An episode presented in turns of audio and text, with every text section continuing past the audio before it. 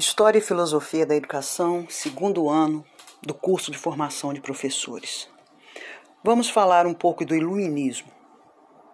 O iluminismo, ou esclarecimento, iluminação, caracterizou-se por uma brusca mudança nas ideias. Foi um movimento e uma revolta intelectual. Contra o quê? Contra as autoridades, contra o autoritarismo e contra o poder da Igreja, surgido na segunda metade do século XVIII, o chamado século das luzes, e justamente para se contrapor aquilo que alguns chamam de Idade das Trevas, o que foi a Idade Média. E o que, que o século das luzes enfatizava? Enfatizava a razão e a ciência como formas de explicar o universo foi um dos impulsionadores do capitalismo e da sociedade moderna e que obteve grande dinâmica nos países protestantes e lenta, porém gradual, influência nos países católicos. O Brasil também foi fortemente atingido pelo iluminismo desse século XVIII. O nome se explica porque os filósofos da época acreditavam estar iluminando as mentes das pessoas. E, de certo modo, um pensamento herdeiro da tradição do Renascimento e do humanismo, por defender a valorização do homem e da razão. De novo, um contraponto ao poder da Igreja durante toda a Idade Média.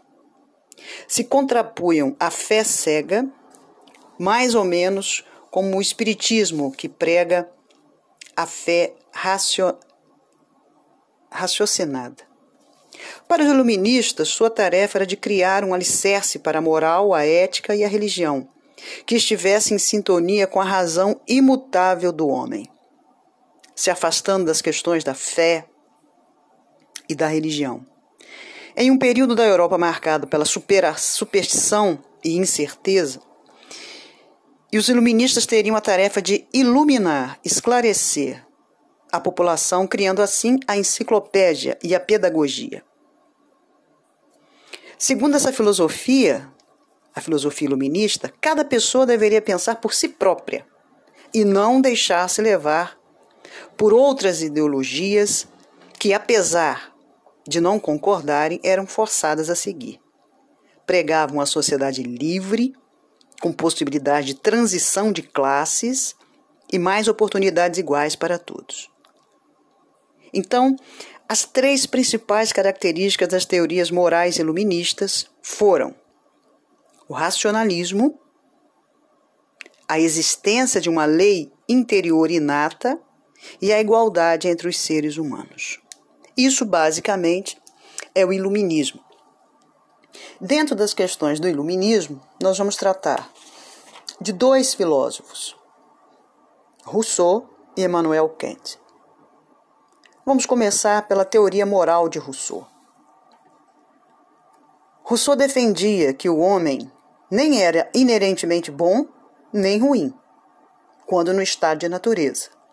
O que é o estado de natureza? É o estado de todos os outros animais e da humanidade antes da criação da civilização e sociedade, que é o ser humano antes da sociedade. É isso que ele chama de estado de natureza mas foi corrompido através da sociedade. Então ele diz: o homem não era nem bom nem ruim quando no estado de natureza, mas foi corrompido através da sociedade que nós mesmos criamos.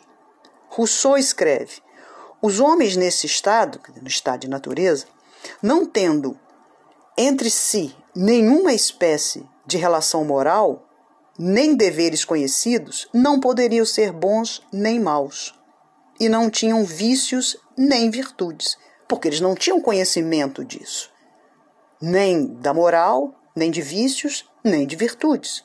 Eles apenas viviam um dia após o outro. A tese de Rousseau não era de que o homem é naturalmente bom e que a sociedade que o corrompe.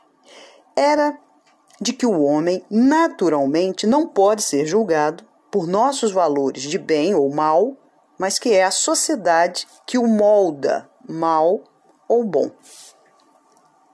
É assim que Rousseau pensava. Entretanto, Rousseau, em seu pensamento filosófico, traz a ideia de um princípio inato que permite às pessoas o julgamento de bom e mal. Então, para ele, nós, de forma inata, quer dizer que já nasce conosco, nós já temos essa ideia de bom e mal, justo e injusto, certo e errado. Ele chamou isso de consciência. Então, segundo Rousseau, nós já nascemos com essa consciência e podemos fazer o julgamento de bom e mal, justo e injusto, e de certo e errado. Em seu livro Emílio,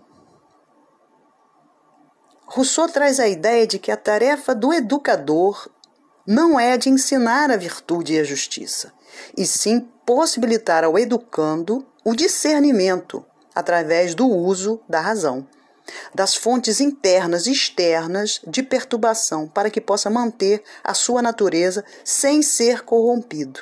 Então, para Rousseau, o papel do professor é tirar de dentro desse aluno essa ideia nata que nós temos de virtude e de justiça. O Emílio é dividido, o livro né, que Rousseau escreveu, o livro é dividido em quatro livros, de acordo com a idade da criança. É um processo, é uma educação progressiva, que começa com o aperfeiçoamento do corpo para que supere a seleção natural. Então, num primeiro momento, se cuida do aperfeiçoamento do corpo. Na segunda parte, ele já dá ênfase aos órgãos dos sentidos da criança. E a criança entra em contato com princípios morais gerais, formando a base para a razão intelectual. Então, primeiro é o corpo, segundo, os órgãos dos sentidos, já inserindo aí os princípios morais gerais. No terceiro livro, a criança já é educada para a razão. Então ela já vai lidar com a sua racionalidade. E no final, há o aperfeiçoamento da razão pelo sentimento, possibilitando o quarto livro, um primeiro contato com a sociedade, transformando todos os conceitos morais com os quais o educando já tinha entrado em contato na teoria em conceitos concretos. Então, o quarto livro vai ser a mistura da razão com os sentidos. Aí sim, já dentro da sociedade. Nessa última fase, a criança utilizará toda a preparação racional e moral que lhe foi passada, a fim de que haja o verdadeiro discernimento de todas as perturbações que podem ser causadas à sua consciência, para que não seja corrompido nem pelos seus próprios vícios, nem pelos vícios da sociedade. Com essa obra, Rousseau pretendia a conservação da pureza natural de todos os seres humanos, para então entrarem em contato uns com os outros na sociedade, uma sociedade ideal regida pelos princípios do contrato social. Então Rousseau ele idealizava a sociedade, criou um modelo e para isso era tudo baseado na educação. Somente através da educação nós conseguiríamos, passo a passo, paulatinamente, sermos inseridos na sociedade e não sermos corrompidos por ela. Esse é Rousseau. Sociedade idealizada por ele. Então ele não se baseava no real, ele se baseava no ideal. O outro filósofo que nós tratamos aí no texto é Immanuel Kant. Porque o iluminismo não foi só Rousseau. Tivemos uma leva de outros pensadores que nem sempre concordaram entre si. Um deles era Emmanuel Kant. Teoria moral de Kant. Como é que ele vai ver essa moralidade humana? Duas coisas me enchem a alma de crescente admiração e respeito. Quanto mais intensa e frequentemente o pensamento dela se ocupa. O céu estrelado sobre mim e a lei moral dentro de mim. Essa é uma frase de Immanuel Kant. Para vocês verem o quanto ele dava importância a essa lei moral que, segundo ele, já está dentro de nós. Considerada por muitos filósofos a mais importante obra já escrita sobre a moral, a fundamentação da metafísica dos costumes.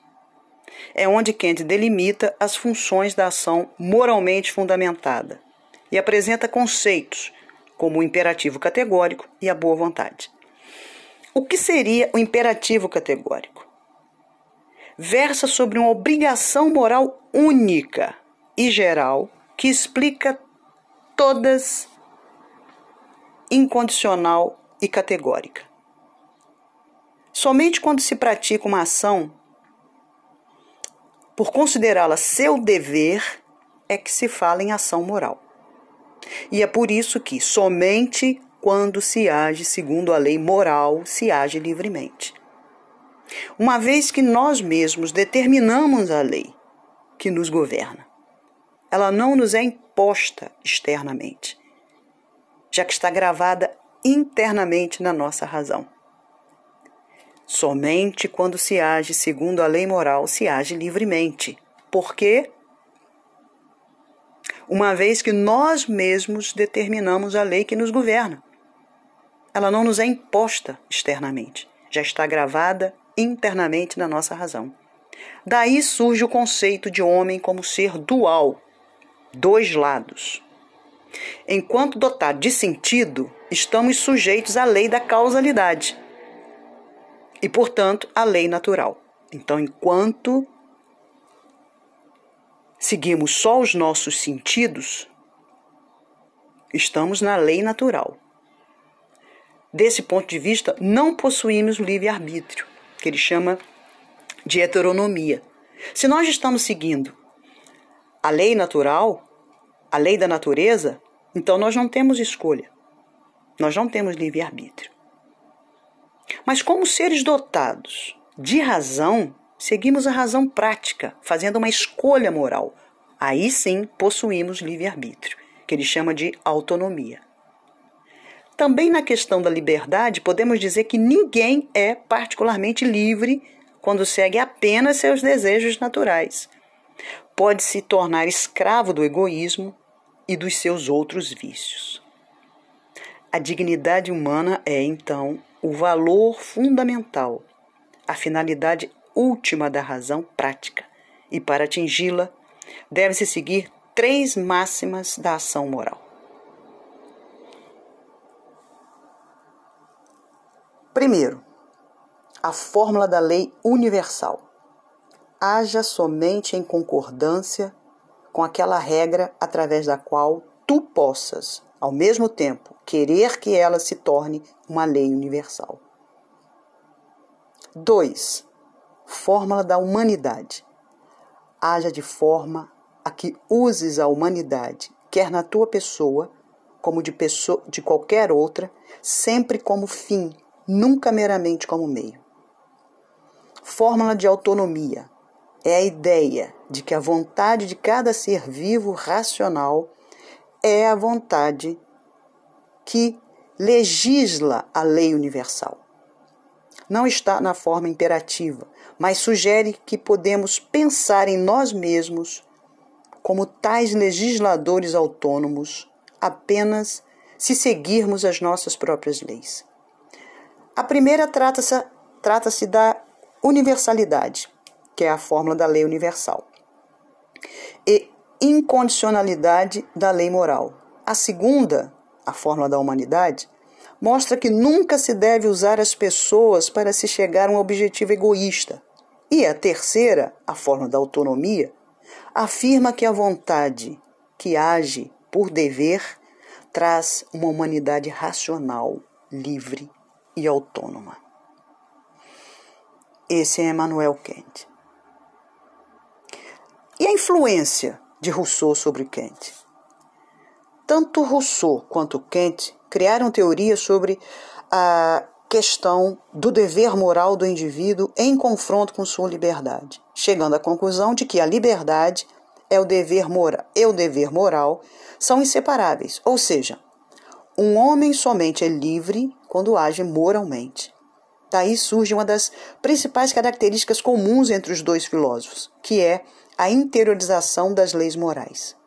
Para eles, A ação moral não deve ser determinada e imposta por alguma força externa às pessoas, tais como religião, Deus, e sim que essa ação é inata aos seres humanos e seguir essa moral é ser feliz.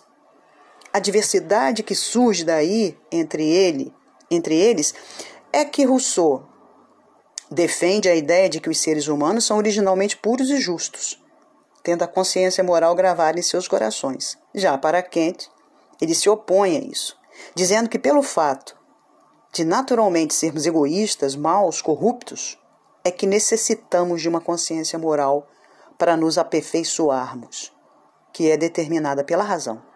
Tanto Rousseau como Kant acreditam na existência de um ser supremo que criou o mundo e suas leis e que faz valer as leis de ordem universal, sendo a garantia da ordem moral.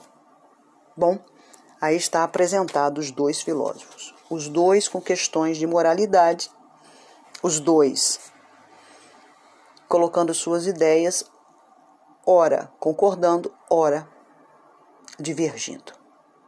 Bons estudos.